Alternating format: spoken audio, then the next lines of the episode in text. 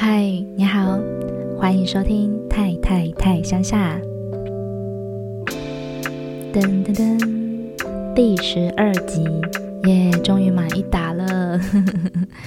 今天这一集内容主要是要来回复九月底我在现实动态上问大家，诶，有没有什么想听的主题呀？那我们就废话不多说，直接进入主题。第一个问题是来自于 Penny，她想要知道文化差异的冷知识与相关内容，像是泰国人的家庭观念啊，容易有婆媳问题吗？这问题非常的好，它涵盖了很多的层面呢、文化差异的冷知识与相关内容，呃，我目前还没有想到很多，因为如果可以的话，我希望说可以把它做成一集内容。那我先来回复的就是关于泰国人的家庭观念，容易有婆媳问题吗？在问我的泰国朋友关于泰国人的家庭观念之前，我是先跟他解释说，在台湾呢，比较传统的一辈啊。都会希望结婚后可以一起住，尤其是女方就是要跟公婆同住，那可能呢也会呃要好好对待先生那一方的家人啊，公公婆婆啊。台湾的状况大部分是这样，那泰国也是吗？那我的泰国朋友他就回答说，嗯，基本上很像的，像这种住在一起的概念呐、啊，还有要对公婆家人好啊，或者是甚至住在一起啊。其实基本上都是一样的，甚至说要共同一起抚养父母。不过呢，那个也是比较传统的观念，就是在这个时代开始有改变。其实也都跟台湾很像，在这个时代有越来越多的人，他们是分开住，也就是说不跟公婆同住，各自保持着美好的距离。所以这部分的家庭观念其实跟台湾是非常类似的，我觉得。那容易有婆媳的问题吗？嗯，我的泰国朋友们大部分都还没有结婚，所以婆媳问题我比较没有人可以参考。但我可以补充的是，关于泰国的华人呢、啊，居住在泰国的华人其实都比较偏好，而且大部分都是与同样是泰国的华人结婚，特别是长辈的意思，最希望最好是这样。因为无论是在语言沟通或是交流上啊，都比较没有所谓的代沟。可是呢，这代很很多华人，他们也都是娶泰国女生。那在娶泰国女生的时候呢，婆媳问题就很容易出来了。那其实现在很多居住在泰国的华人男性们都会都会娶泰国女性，就是一方面可能是因为环境融合的关系啊。如果你去曼谷工作啊，或者是你身边的环境大部分都是泰国人的话，其实这是很容易发生的事情。那在长辈这一代呢，他们就会颇有微词。在长辈这一代，他们还是觉得跟华人结婚最好。泰国女人呢，很麻烦。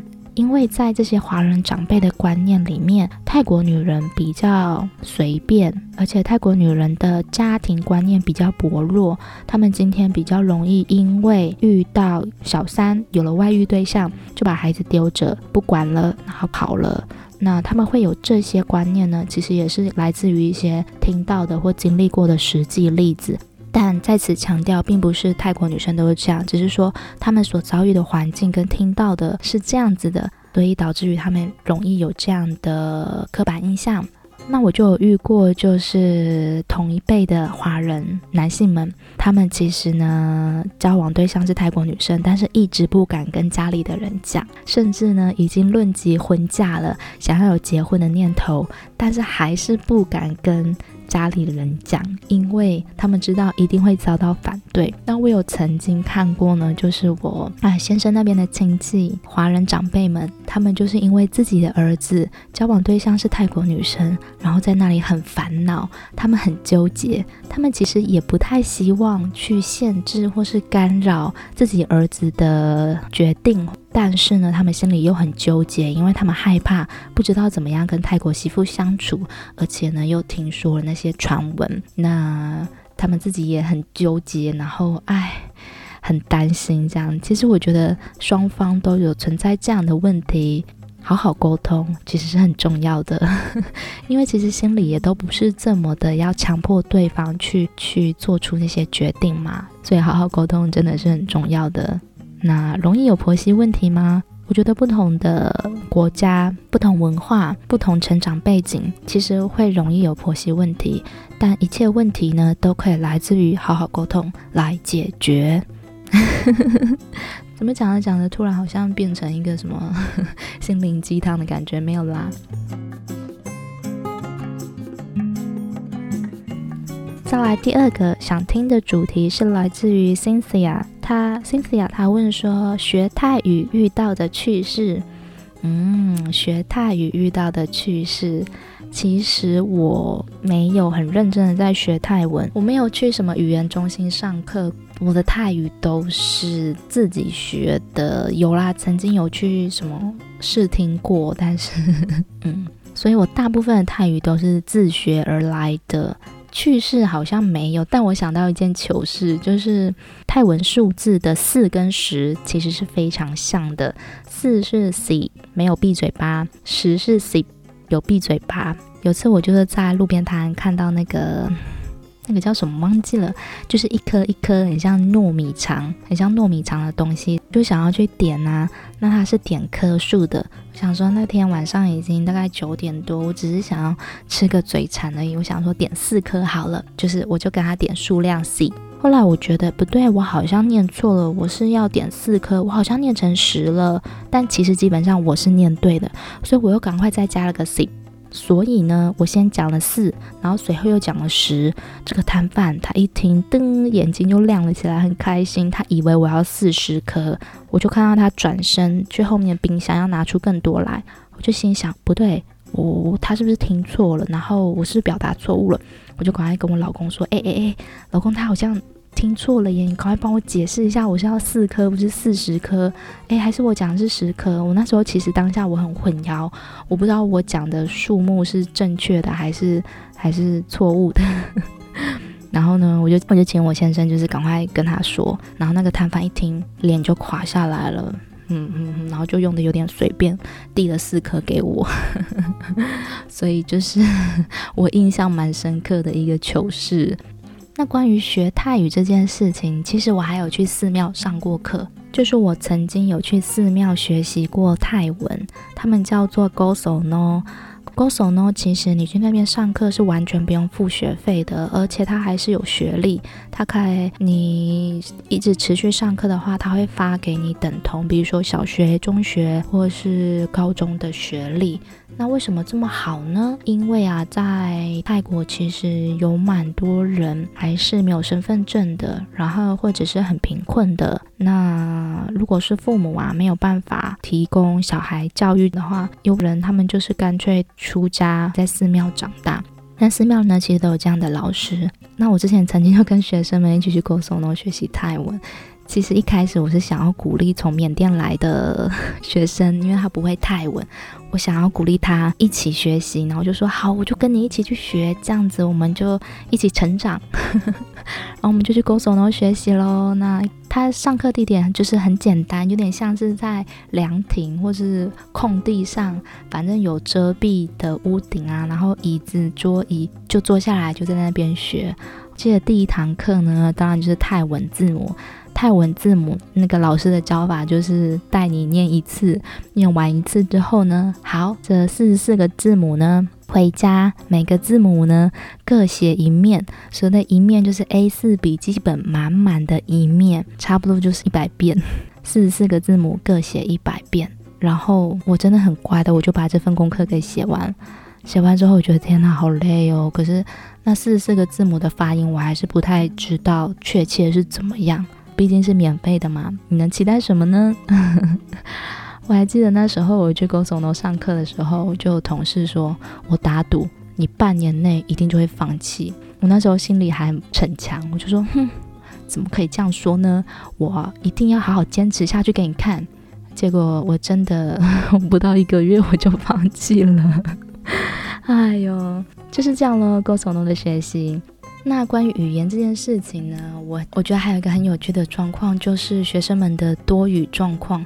在泰国北部，大家都知道，其实有很多的泰国华人嘛。那这些泰国华人大部分都是云南人，除了从国共内战那时候留下来的人，其实还有很多是从缅甸过来的，或是因为战乱啊，然后情况不好啊，大家其实都是想要为了更好的生活而迁移过来泰国的。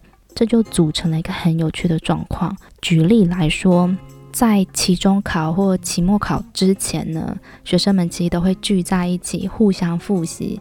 那功课比较好的前几名的比较优秀的，他们就会很热心的教这些还不会的同学们。对，这点我是觉得很温暖，就是虽然是高中，可是并没有所谓很竞争性的情况出现，大家反而是互相帮忙的。那我就发现有个很有趣的状况是，他们学习会分组，这个分组是以语言来区分，有泰文组、云南话组，还有缅文组。为什么呢？因为我刚刚提到有很多学生，他们其实从缅甸过来的。那根据他们到泰国来的这个年纪，他们的语言学习状况也会有所不同。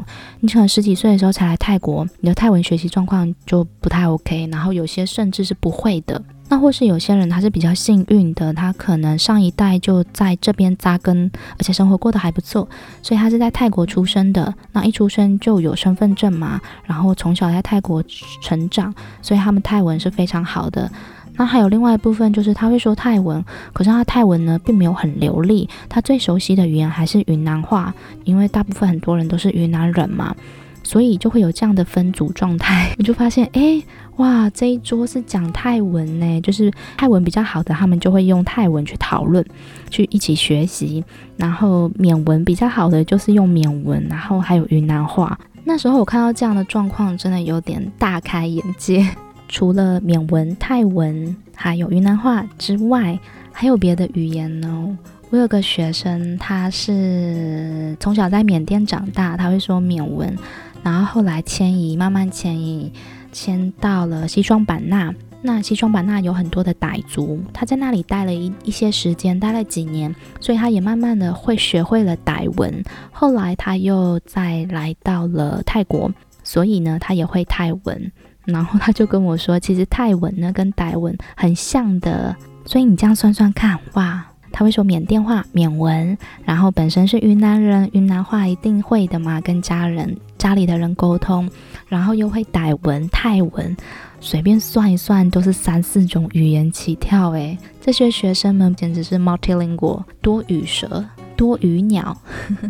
那我也透过跟学生相处的这些时间呢，啊，我开始了解比较多关于缅甸的东西，像是佤邦啊、东芝啊、腾冲啊这些地名。嗯，有些学生是从佤邦来的，佤邦是一个非常特别的地方，毒品、枪支、赌博啊，总之非常乱啦。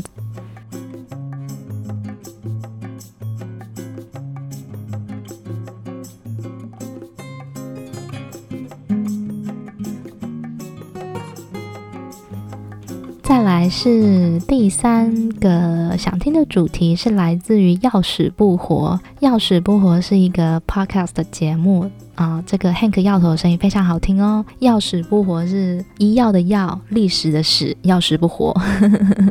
好，他问的呢，果然就是跟他的专长有关啊。他说好奇泰国的偏方。泰国的偏方这点呢，我又去问我的泰国朋友啦。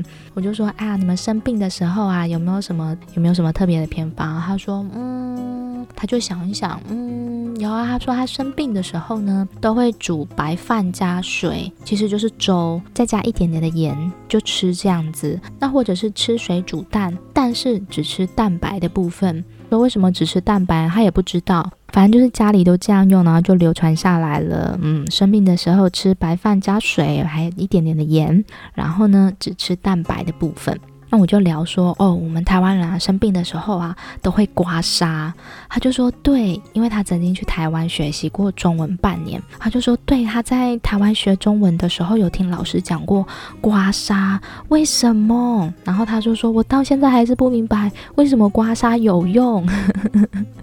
我就说，嗯，可是以我的实际经验来讲，刮痧真的很有用，特别如果你是因为天气热到中暑啊、热丢，刮痧刮一刮。然后再喝一大杯温开水，好好睡一觉，隔天醒来马上好很多。或许刮痧的原理就是有点像打通任督二脉，你的经脉活络起来了之后就好了吧？其实我也不太明白刮痧的原理，但是呢，从小到大爸爸妈妈都是这样用嘛，就诶，好像自然而然的就会一直用下去了。好的，再来第四个想听的主题。不好意思，我这个没有记录到是谁问的问题。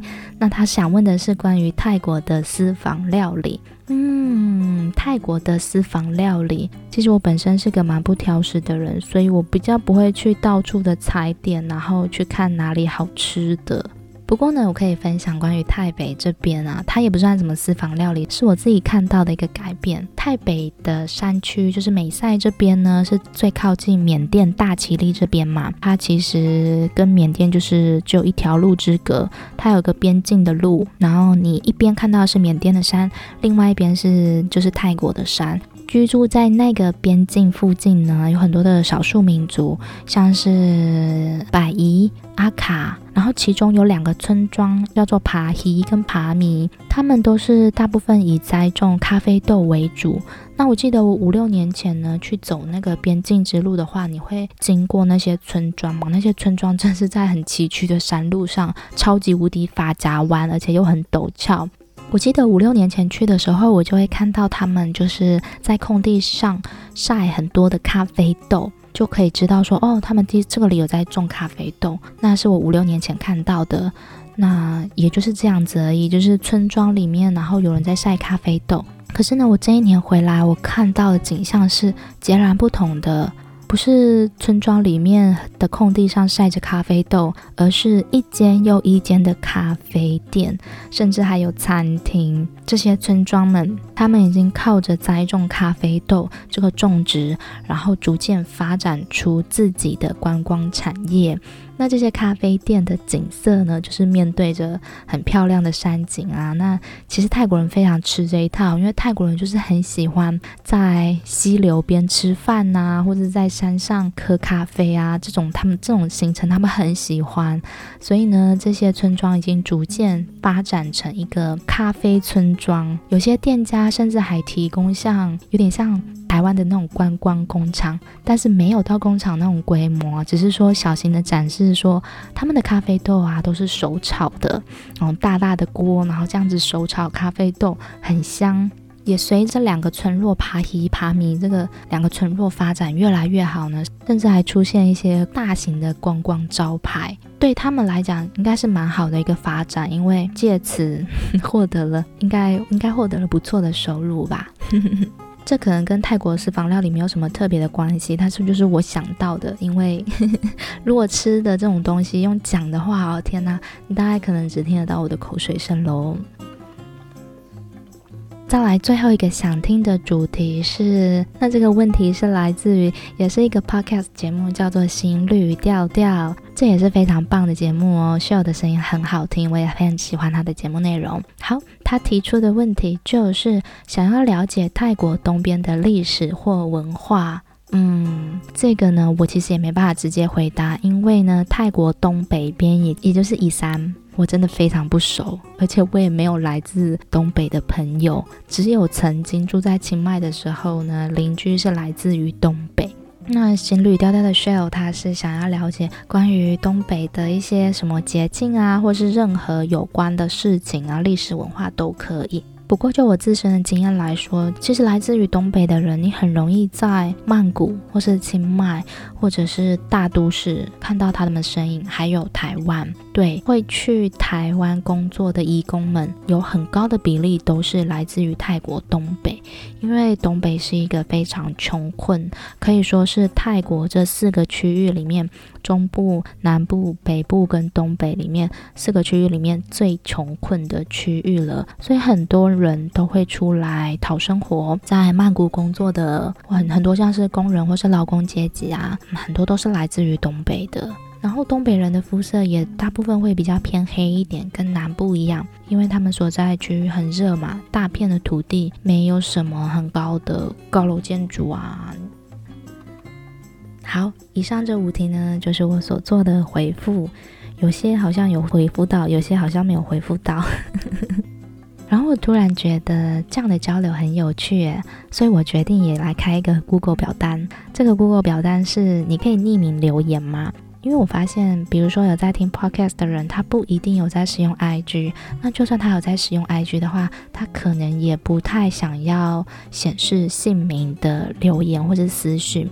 那留言呢？你除了可以留任何你想说的话，比如说，呃，给我的建议呀、或者是对某集的回馈想法，还有另外一个主题是我想要开始的，我觉得很有趣的，就是你可以跟我分享一下你来泰国游玩的时候所遇到的趣事，或者是有什么让你很震惊、很惊讶的点吗？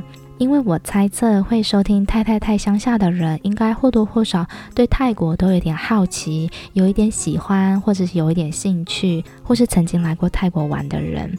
那你们一定会对于泰国有一些比较奇特的想象，或是在泰国玩的时候有遇到一些很好笑的事情，或是让你印象深刻的。拜托你们可以留言跟我分享一下吗？然后我想要做个主题，可以一起交流讨论。这是我一个新的 idea，我觉得这样子很好玩。毕竟呢，自言自语久了，我其实很渴望可以有些互动。好的，我会把这个 Google 表单的链接放在我 IG 的首页，或是这一集节目的 show note，可以点进去。快来留言吧，说你任何想说的都可以哦，废话也可以。好，那今天这期节目的内容就到这里喽，我们下次再见，拜拜。